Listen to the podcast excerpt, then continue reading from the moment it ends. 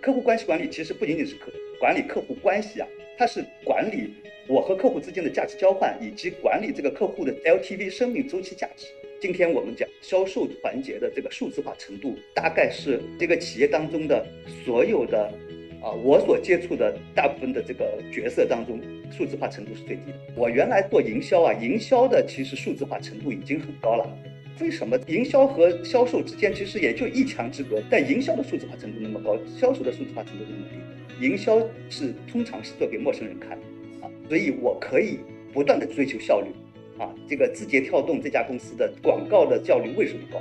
效率上追求极致啊！虽然你是陌生人，但是当你打开抖音的时候，你已经不是陌生人。我对你打了无数标签，我比你更了解你，我我比你更知道我应该给你看什么广告，你会有 action，啊，你会有 response。所以这个是数字化程度很高的，但是反而是我们对于，好像销售是在。跟熟人做关系，当然这件事情我们刚才已经聊过，它不可规模化。你要规模化的，你最终一定要是跟陌生人做生意。你这一下说出你的一个重要的世界观啊，就是你看这个营销，对吧？marketing 等等这方面的东西，看起来跟这个 sales，对吧？跟真正的商业转化中间一墙之隔，它是个前置的，对吧？它获得了线索，对吧？行种了草，然后最终到那儿去转化。但其实这两个事情，你你看你这个洞察，我还是蛮认同。数字化程度完全是两个极端。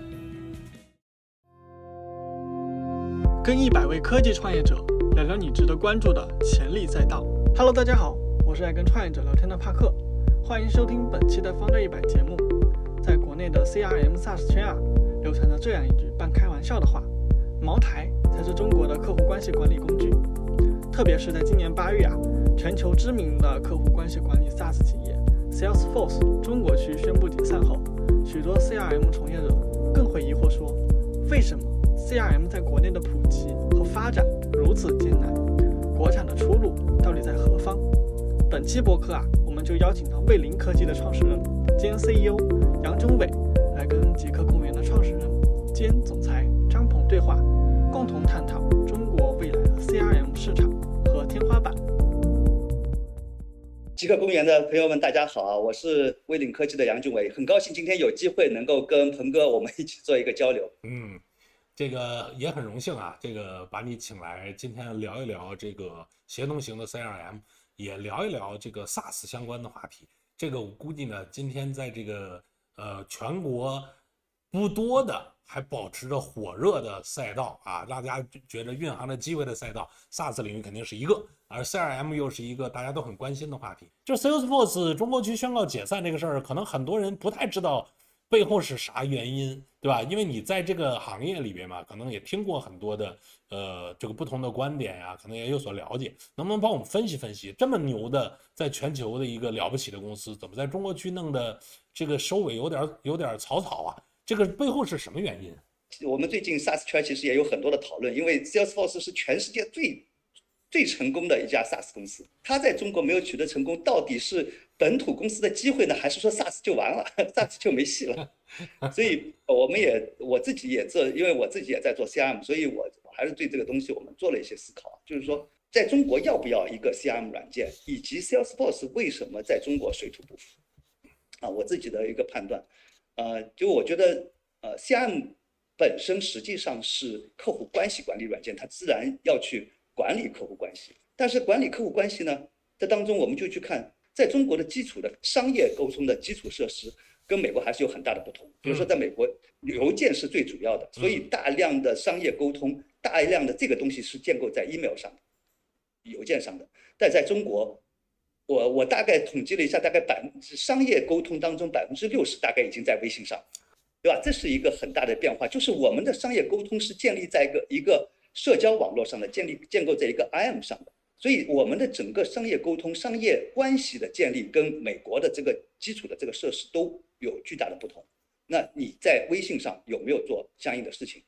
这个沟通场景不一样。第二个，我觉得更要命的一件事情啊，就是我觉得是。商业文明的不同，就是我们做生意，我们基于什么？我们基于什么样的一种共识，我们来做生意？啊，希腊古希腊时代，就是我们讲地中海文明，对吧？那个时候实际上大家就是坐着船过了地中海，这希腊其实没啥东西，我们都知道，他就到了到了另外一个国家，他去做交易啊，它是一个建构在跟陌生人打交道，建构在这个契约精神上，它建立起来的一个商业文明。所以在这个时候，它其实是，它是需要哎，我们要做呃做流程，做做更好的这种基于基于陌生人之间，我们做价值价值交换，这是一个一种价值交换的方式。而中国，我们其实。我们本身我们就是一个，就是其实原来费孝通写过一本书啊，我觉得这本书特别值得看啊，叫《乡土中国》，就讲就讲中国的整个文明，实际上最早就是从农耕文明起来。农耕文明的特点，它就是一个熟人文化，嗯，熟人文化就是甚至于说，甚至于我们是来讲熟人文化，我觉得还不够，它是一个基于血缘关系来建立的这个关系。就所以呢，我们今天我们讲，我们过去几十年或者更长的一段时间，我们做生意，我跟谁做生意啊？我跟自己的亲朋好友做生意，嗯，我跟我的朋友做生意，我们要做生意，我们之间我们要成为一种看上去近似血缘关系，我们才能做生意。哎，你是我哥啊，所以我跟你做生意，对吧？但是我学姐啊，我跟她做生意，她的这种信任，她因为她习惯于都是跟熟人、跟这样一种具有血缘关系的亲缘关系的这样一种人做生意，所以她的信任基础是不一样的。所以这种就使得我们，如果我们讲客户关系管理。你的客户关系是什么？这个它的基础就不一样，沟通设施不一样，我们基础的定义的客户关系就不一样。所以我们会觉得，就是啊，基于西方的那些科学的那样一种，在中国的这样一种这个客户关系管理当中，它是有一些水土。就是是不是能够稍微给我们讲讲，就是 CRM 的这一些演进呢？包括它的一些变化呀？这点我估计大家也是很感兴趣，因为涉及到做生意的本质嘛。我觉得信任是做交易的基础。就是我们因为有了信任，所以我们才能够才能够做交易。而 CRM 本身，我我认为应该是如何去帮助我们去构建信任，嗯，如何帮助企业和他的客户之间构建信任。啊，这个当中实际上涉及到几个几个点，就是当我们过去做生意的时候，其实不需要建立信任的。你有没有这个资源？你有没有这个货？对吧？有没有这个货？你有，或者说你有没有这个关系？这个关系怎么变现？就是说，哎，这个彭高咱俩关系好，你要买啥，我来替你买，嗯，对吧？我过一我过一道手，这就是什么？我就是把我们的之间的关系来做了一个变现。那么我们以前我们知道有很多的这贸易型的公司，实际上它是贸易型的公司，就靠基本上就靠两两种资源，它基本上都是资源驱动的公司，要么就是我有独特的资源优势，要么我有独特的关系优势。嗯，关系也是一种资源啊，把它就把把这个东西来做变现。关系资源的公司，它其实也是一种把它的信任来做变现的一种公司。那么，但今天来说，但这些情况下，其实往往是不需要 CRM。去想想，其实不需要 CRM。今天我们为什么需要 CRM？就是因为我们在利用我的产品和对的客户之间在做价值交换。我的产我的产品应该卖给谁？你是不是我的目标客户？我如如何让你相信我的这个产品能够解决你的问题？这个之间，我们去建立信任，建立这个客户关系管理。客户关系管理其实不仅仅是客管理客户关系啊，它是管理我和客户之间的价值交换，以及管理这个客户的中这个 LTV 生命周期价值。这个是我们觉得这样要考虑的题。有人说说，其实 CRM 这个产品名字不是很好，给人的错觉是客户关系是可以通过管理而获得的，但其实肯定不是。哎，他当然他也说了，他没用过啊。因为他也说他没用过嘛，可能还不是太了解，对吧？就是这种所谓客户关系是不能通过管理而获得的，真的是不能吗？或者你怎么理解这句话？如果我们讲，如我们客户关系管理啊，其实啊，每个人其实可能都是有过自己的客户关系管理的经验的，每个人都有，不管你有没有用过软件啊。我举个例子啊，在我的手机通讯录里面，或者说这个很早的时候我们就有手机通讯录嘛，对吧？手机通讯录里面我有很多几千个朋友。逢年过节，我会重要的朋友我会拜个年，嗯。啊，是重要的朋友我会发个短信拜个年，嗯，对吧？哎，这其实就是一种客户关系管理啊，嗯，啊，我维系了跟这个客户的关系，而且这当中其实隐含着我已经把客户分层了，嗯，啊，他有不同的关系，跟我有商业关系的，跟我有更亲密的关系的，跟我有次重要的关系，其实这就是一个客户关系管理。然后我们有了微信，哎，微信我们会分。我们会分层，对吧？打标签分层，哪些人我经常跟你聊，哪些人我到逢年过节再聊，然后有些人是怎么样，嗯，对吧？这其实也是一种客户关系管理，它只是一种自发的这样一种形态，嗯，它至少是个关系管理，对吧？是不是客户在说，对吧？就是所以，其实，在微信上我们天天在做关系管理啊，就是你说的这个意思，大家就容易理解啊。但这种东西就是怎么让它的管理就变得是更有效的呢？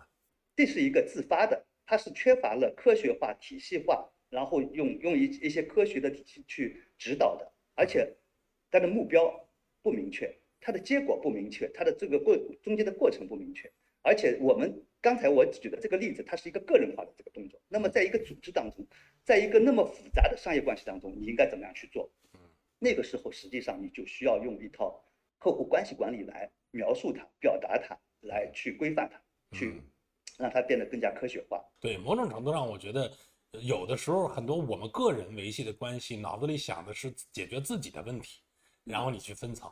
但是其实真正的客户关系管理，说白了，刚才咱们讲到了这个客户全生命周期价值，这个是要做客客户成功管理的，也就是说，本质上要通向让他成功。对吧？他越成功，其实对咱们才最有利，而不是说我怎么在这个已有的有限关系下，我的价值最大化。那就是说，一个个体的生存技能和一个商业组织创造价值的方式是有本质区别。其实刚才咱们也聊到，你说 Salesforce 这么牛的公司，这么全球通行那么牛的产品，在中国都遇上了一些问题。呃，而且呢，一说到这个这个，如果我做 CRM，刚才也讲到，它很难变成一个说，哎，我个体用一下。对吧？这一个什么什么样的工具，对吧？这个也很难说，我只是个小团队，它涉及到公司的核心流程，那这种东西弄起来都是很复杂的。就是你为什么有那么大的信心啊？就是你的这个第三次创业的项目，最终前两个都那么成功，第三个还要干，而且选这个，你是看到了 CRM 这个赛道在中国需求的必然性是一定会出现的吗？你的分析当年的逻辑是怎么样的？跟我们分享一下。嗯。有两个方面，第一个方面是我在三六零的时候，其实我管了一个很大的这个销售体系，大概我们整个的销售体系大概有呃一百多家代理商，我们整个的销售体系大概有七八千人。嗯，当然，他他必须要有一套 CRM 的软件。嗯，这个对于我们这样稍具规模的公司，啊，CRM 也好。销售销售管理也好，销售进度管理也好，订单管理也好，它反正总是要有一套软件来管理你的整个的销售过程的。这套软件是刚需，但是呢，这个软件这样的 CRM 在中国，它的客户满意度特别低啊。我们曾经看过一个报告啊，反正 CRM 在所有的软件、所有的企业啊，就是 To B 的这个软件当中，它的满意度大概是倒数前三。这个满意度那么低，那一定它的底层在出出出现一些问题了。嗯。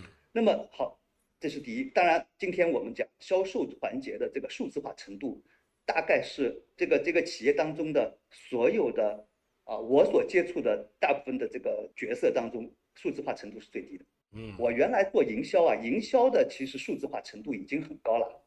为什么营销和销售之间其实也就一墙之隔，对吧？大家大家都是大家实际上本质上是一个协同关系，但营销的数字化程度那么高，销售的数字化程度那么低。营销是通常是做给陌生人看的啊，所以我可以不断的追求效率啊。这个字节跳动这家公司的广告的效率为什么高？嗯，效率上追求极致啊。虽然你是陌生人，但是当你打开抖音的时候，你已经不是陌生人，我对你打了无数标签嗯，我比你更了解你，我我比你更知道我应该给你看什么广告，你会有 action 啊，你会有 response。所以这个是数字化程度很高的，但是反而是我们对于好像销售是在跟熟人做关系，但是这件事情我们刚才已经聊过，它它不可规模化。你要规模化的，你最终一定要是跟陌生人做生意的。嗯，如果说你是这这么去思考的话，你会觉得我们不就也是我刚才讲，我们刚才讲的这个举这个发发短信拜年，不就是也是打标签的分层对吧？对客户洞察，然后我们再精准的、更更精准的、更个性化的跟你沟通，然后建立起更紧密的关系，达成信任。所以这个事情是在今天，尤其是我们讲那么大、那么大部分的沟通，又又已经在数字化的这样一个沟通场景里面，它是有机会被改造。嗯，哎，你这一下说出你的一个重要的世界观啊，就是你看这个营销对吧，marketing 等等这方面的东西，看起来跟这个 sales 对吧，跟真正的商业转化中间一墙之隔，它是个前置的。对吧？他获得了线索对吧？行种了草，然后最终到那儿去转化。但其实这两个事情，你你看你这个洞察，我还是蛮认同的。数字化程度完全是两个极端，所以从这儿就看得出来，就是 CRM 要做好，对一个公司真的是核心流程，对吧？把这个东西要做好也是很不容易的，因为核心流程要去做迭代、优化、提升效率，那是伤筋动骨，整个公司要一体化的，甚至要改思想，对吧？改文化的。哇，这个东西听起来就挑战很大。嗯，你当时是就是是彻底想清楚了，还是无知无畏就杀到这个领域？呃，我觉得创业啊是要有一个自己有一个初心的，就是尤其是像我，反正我反正这个已经这是算是这算是我的第四家公司了啊。第四家，我觉得，嗯，我觉得就是至少在变现上啊，在套现上，就我其实没有什么需没有什么诉求了，所以我就觉得，哎，我们可以踏踏实实做一件事情。那么我觉得管理软件啊，包括 CRM 呃这个包包含这样的一种管理软件嘛，还蛮适合我这种创业老炮去做的。对吧？这就他既得懂，就是就就比如说我是既管过创业公司小的创业公司，我又管过大千几千人的这个大的这个商业体系。嗯，我第一份工作就是销售，然后我又卖的是营销的一个产品，对吧？所以营销和销售我都沾边儿，所以然后我又不太着急，我觉得我是可以慢慢的这个把这个产品打磨出来。嗯，但只要它具备一个一定的呃领先性，就是这个产品其实它不会太快，它可能还要。它在前面，它得慢慢等着大家能够接受一个新的管理思想。就刚才你刚才讲到的，嗯，管理变革，它是一个很伤筋动骨的事情，它没有那么容易啊。当然，一定会有一些新兴的公司、先进的公司，它会先动起来。确实，我认同这种事儿得创业老炮干，因为 他说白了得打磨，他甚至可能要跟时代共振，他需要有一些新的管理的思想渗透到更多的优秀公司里。那我觉得正好也多追问一句啊，就是你既然在做这个 CRM 的产品。呃，你肯定也研究了这个，比如从国外的 CRM 产品啊和国内的相关的产品，那你你客观的评估一下，就是中国的本土的 CRM 的工具啊产品和呃国际的这样的产品，就是它的除了刚才我们分析了，它可能一些出发点会有一点不同，在实际的产品能力啊、功能啊、技术啊各个方面有什么差距吗？我们最初的 CRM 其实很多东西都是去学。啊，国外的那套东西的，怎么出报表，怎么建体系，怎么建流建流程啊？呃，那么我觉得对于流程的管控，中国的产产品上其实是做的不错的。当然了，这个当中也也有另外一个很大的问题，就是中国的大量的企业的在它的这个管理形态啊，五花八门。其实它是，我我们有很多的企业家，其实都还是这个一代的企业家，他不是职业经理人出身，他是。从某种程度上创业，哎，做起来了。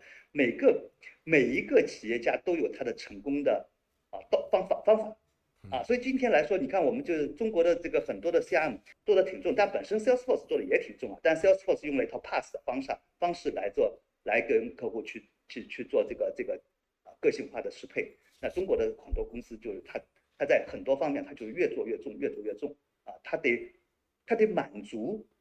客户当下他的要求，就最后就其实因为太多要解决今天客户嘴上已经明确说出来的具象问题，所以往往其实很难把一个工具变成是一种管理思想或者是经营思想的大的提升进步，就是然后把它凝结成一个优雅好用的产品，对吧？就是客户的需求太重要了，在今天，因为对于 SaaS 公司，那每个客户，尤其中国的 SaaS 公司啊。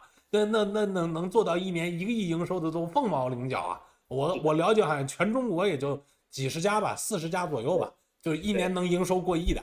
你说 SaaS 这事儿，我们说这么热，盘一盘就四十家营收过亿的，这个听起来都，哎呀难以想象，对吧？所以可见这行多难干。就是你今天你要拿到这个订单，你得你不是说我给你一套这个先进的什么东西，但是你得按照老板的。所以今天的很多管理是按照老板的管理意志来管。中国文化还真的一直有点这传统啊！希望我们在商业世界里能更多的有科学，而不只是老板。老板未必科学啊！我经常我在公司里经常都跟大家说，我可能的决策是最不科学的，欢迎大家都批判我啊！但这个这个，但是我觉得其实做到这点有时候很难啊，就是因为事儿很多的时候，大家按惯性。所以你看，你面对面对这样的这种环境，在中国做 SaaS 那真的是不容易，那怎么办呢？就是我们现在又面临着这样的环境，对吧？这个里头有没有什么可破局的路径？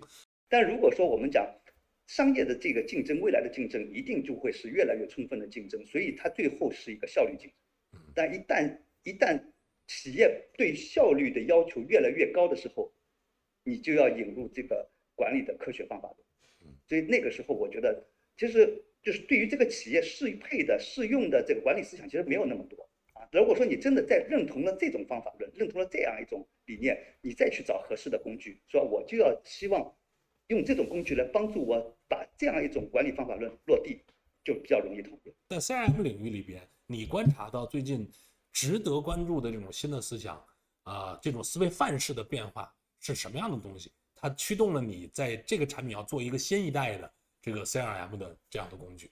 当然，不仅仅是最近啊，我们还要看最近以及未来的五年到十年。嗯嗯嗯它会发生什么，对吧？就是我相信这个这个，我们如果聊到飞书的话，飞书其实它的巨大的成功，可能真正的巨大成功可能也得五年以后。嗯今天还是在一群一小群这个，对吧？这个先进人物当中，他觉得很喜欢，但是不可否认，还是有很多人不喜欢飞书的。其实我们也一样，就是我们的身世啊，我们在 SaaS 领域有很多客户啊，嗯但是 SaaS 之外，我们其实也不多啊。我们很多就是软件公司用的用我们比较多，但是所以我们就去看说，哎，我为什么这些软件公司特别喜欢我们的我们的产品？因为这些创始人实际上很多都是受过比较专业的教育的，他们是相信科学方法论的，他们是希望用体系化的、科学化的方式去管理他的营销和销售销售的过流程的啊，它的这个体系它是搭建的，它是 buy in 这样的一种先进理念的啊，所以我觉得这些人都是比较喜欢的。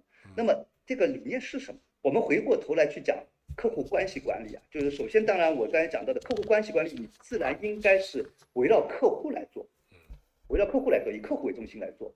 我我讲出一个观点啊，就是中国的 CRM 里面，其实往往是不是围绕客户来做的，是围绕销售来做，它是一个销售过程管理。它是一个销售效率管理，但是实际上呢，如果说我们围绕客户来做的话，你应该去刻画，啊，我跟客户之间的关系是什么？客户从哪里来的？客户到底要什么？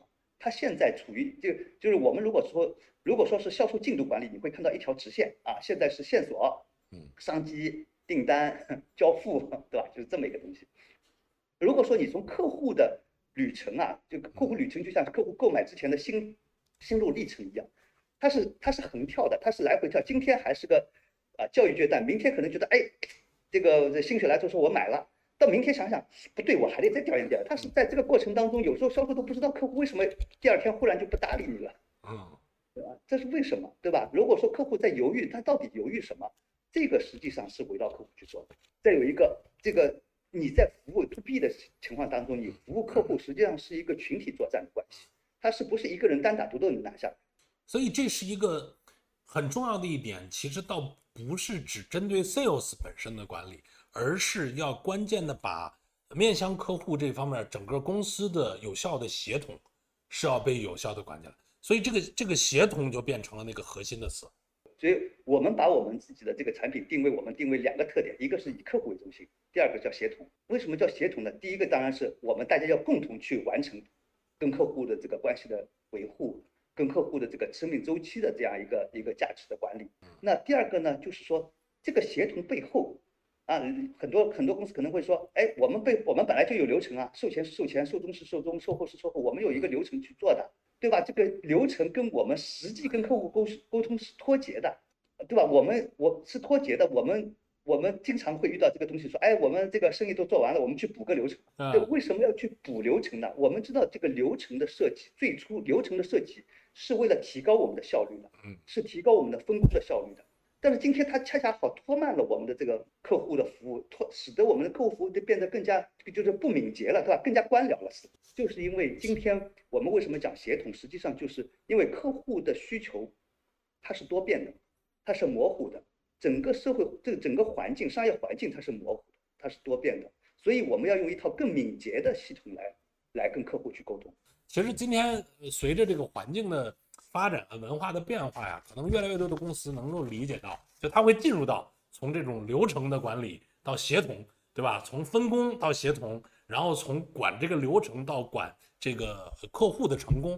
那这件事儿可能是走过一个个阶段的公司才会意识到。那比如说像飞书，它那种强调呃这种协同啊，强调透明啊，它确实是对不同阶段的公司可能作用是不一样的。这也也带来了它今天可能是一个，呃，所谓叫先进团队 先用飞书，对吧？是这么一个概念。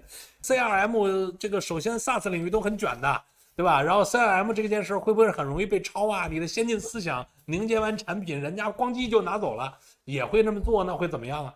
这个你怎么看这个问题啊？就是说实话，就是先进思想啊，先进思想，你真的相信这家这个先进思想，你就按照先进思想去做，其实也是一件蛮痛苦的事情。嗯，因为今天它不是主流啊，它不是市场的主流啊。就很多的客户说这个不行，你这流程都没有，SOP 都没有，对吧？管控都没有，这这我怎怎么用呢？对吧？我觉得今天市场上，如果说你要迅速的增长的话，你可能还是要拥抱这个大部分的主流公司。嗯，所以你如果同时再去学这套东西的话，你底层逻辑就乱了。当然，我觉得借鉴没关系啦，对。但是你的底层思想是不是想明白了、想清楚了，整个产品所有的功能点是不是逻辑自洽的？嗯，这个事情不没有那么容易。其实我我我觉得这点我还是挺能理解的啊，就是之所以叫思想，思想是有根的，对吧？就是所以有根就是它怎么诞生的，它因为什么样的经历，因为什么样的画面，因为什么样的证据，然后最后它串成了一个所谓的思想体系。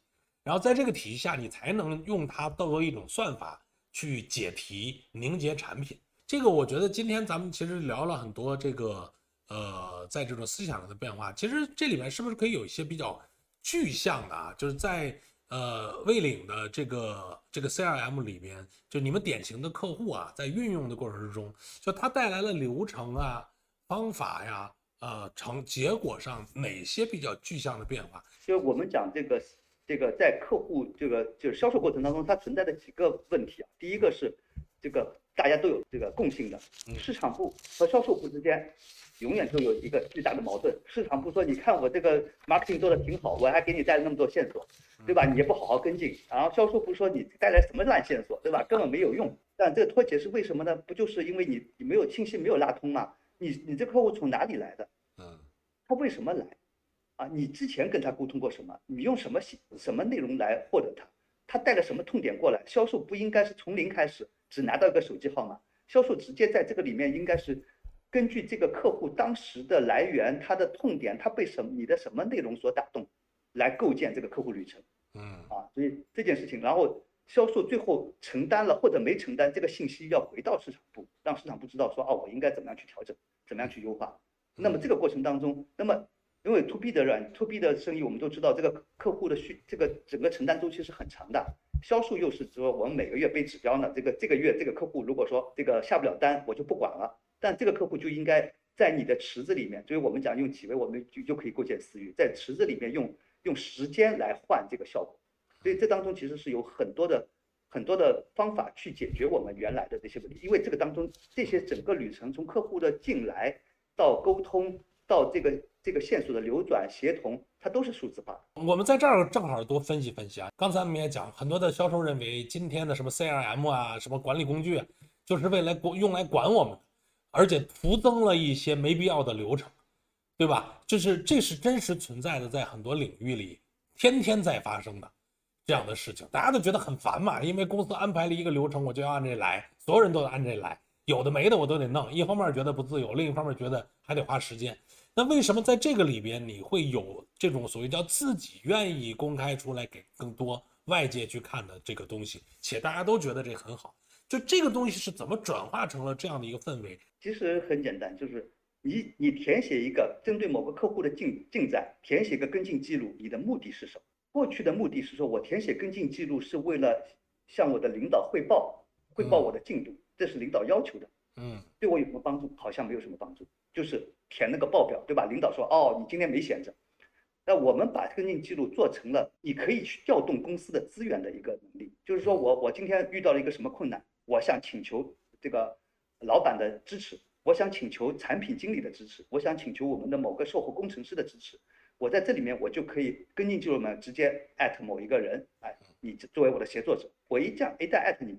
这个协作者进来就可以把这个客户的来龙去脉、前因后果、跟进的情况全都去了解了，哎，他就在这里面去去协作你去做了。所以跟进记录本身就变成了一个调动背后公司资源的一个一个工具。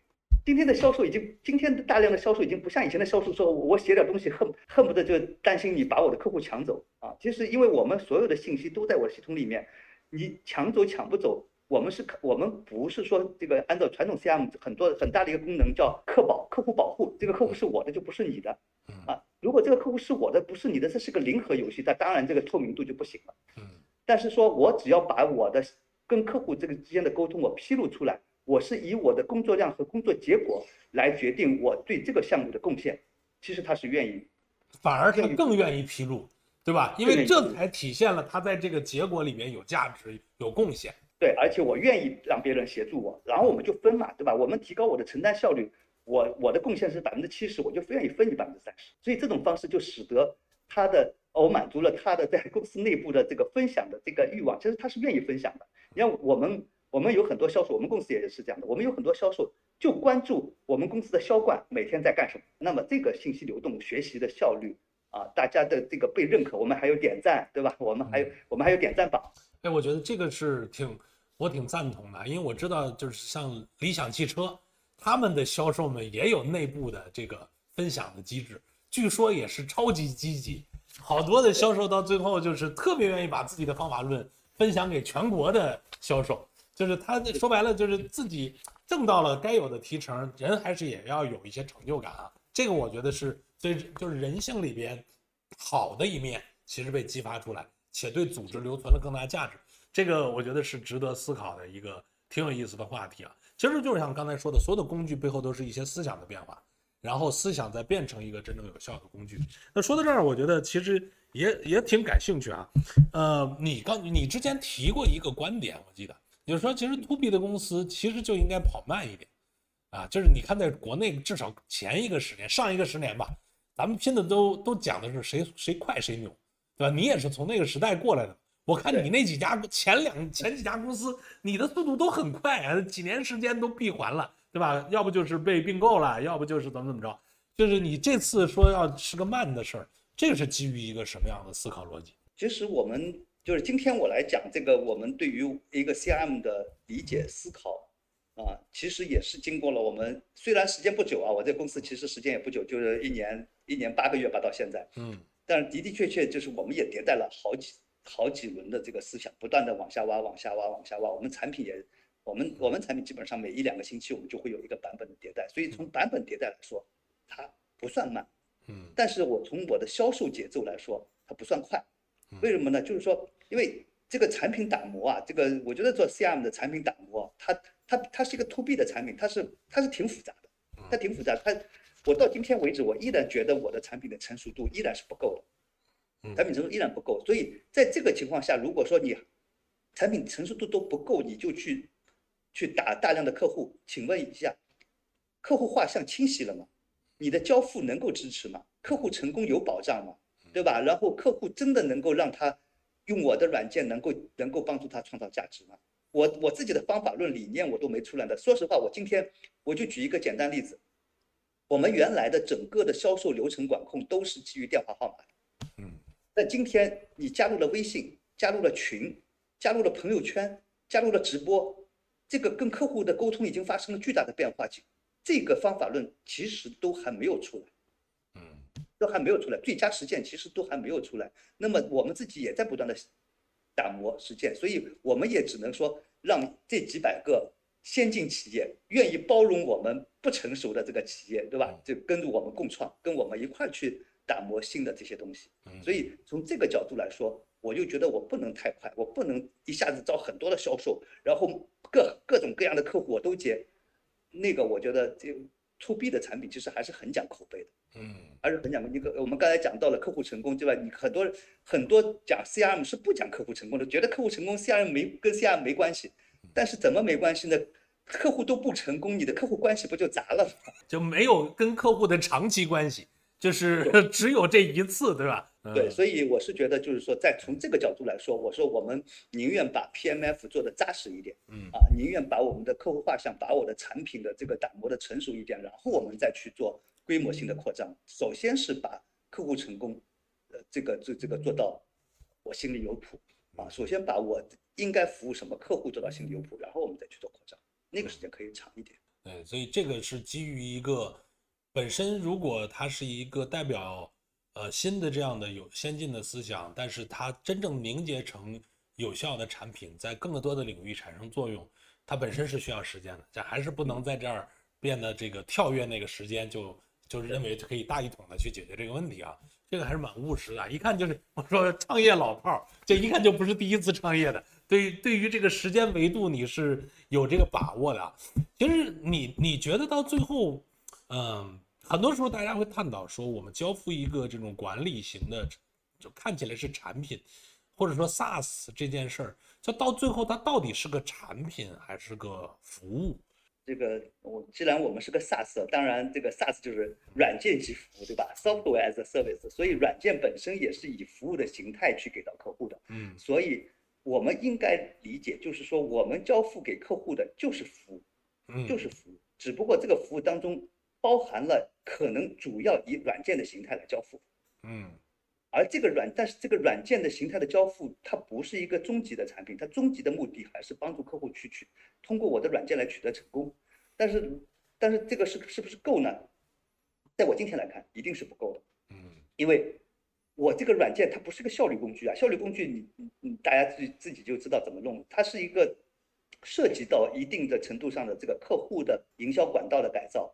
啊，客户客户客户流程的改造，线这个这个流转的这个改造，其实涉及到不少改造的。嗯而这种改造实际上它是有风险，所以有风险。那么我们要给到客户的，除了这个教会你怎么用这个软件之外，或者是在这之前，首先是一整套方法论，嗯首先是一整套最佳实践，必须要去在当下，或者说在没有形成共识之前，没有大家都已经形成共识之前，我们要做更多的服务的。当然，你比如说这个，我们还是讲回到飞书。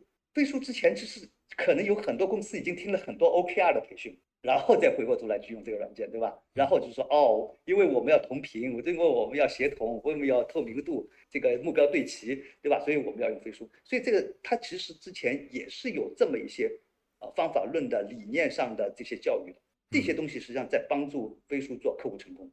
所以我们今天其实我们也在跟不少的这个研究机构啊、咨询机构啊、管理管理的这些这些专家，我们也在跟他们去沟通，说，哎，我们能不能出来一些最佳实践？我们能不能出来一些方法论？这些方法论是能够结合我们的工具去交付给客户的。你觉得就是在今天的呃，我们很多的客户其实也在用 CRM，他们现在面对的就是从客户的角度来讲啊，对 CRM 的理解和运用最普遍的问题是什么？对吧？就是或者说老板们一听到 CRM，然后我采购这么一个东西，然后最后用起来，容易进入到一个什么样的思维的循环或者是问题上？因为你事实证明嘛，为中国就没长出一个特别牛的 CRM 的公司，对吧？而美国 Salesforce 啊，不管它在中国成不成，反正在全球很厉害，对吧？那中国就是肯定某种程度上我们有什么东西在卡住，有什么东西还没有完全到位，你怎么分析这个事儿背后的东西？我讲一个，我我觉得有一个底层思考啊，就是我们还是回到我们最初我们提到的一个关键词叫信任，就是老板跟一线的销售之间的关系是个信任关系还是个不信任关系？老板为什么要买这套 CM？很多时候老板买 CM 是为了不信任我的销售，你有可能把我的客户带走，你有可能偷懒，你有可能怎么样怎么样，对吧？你有可能飞单等等，我要用一套软件来管你。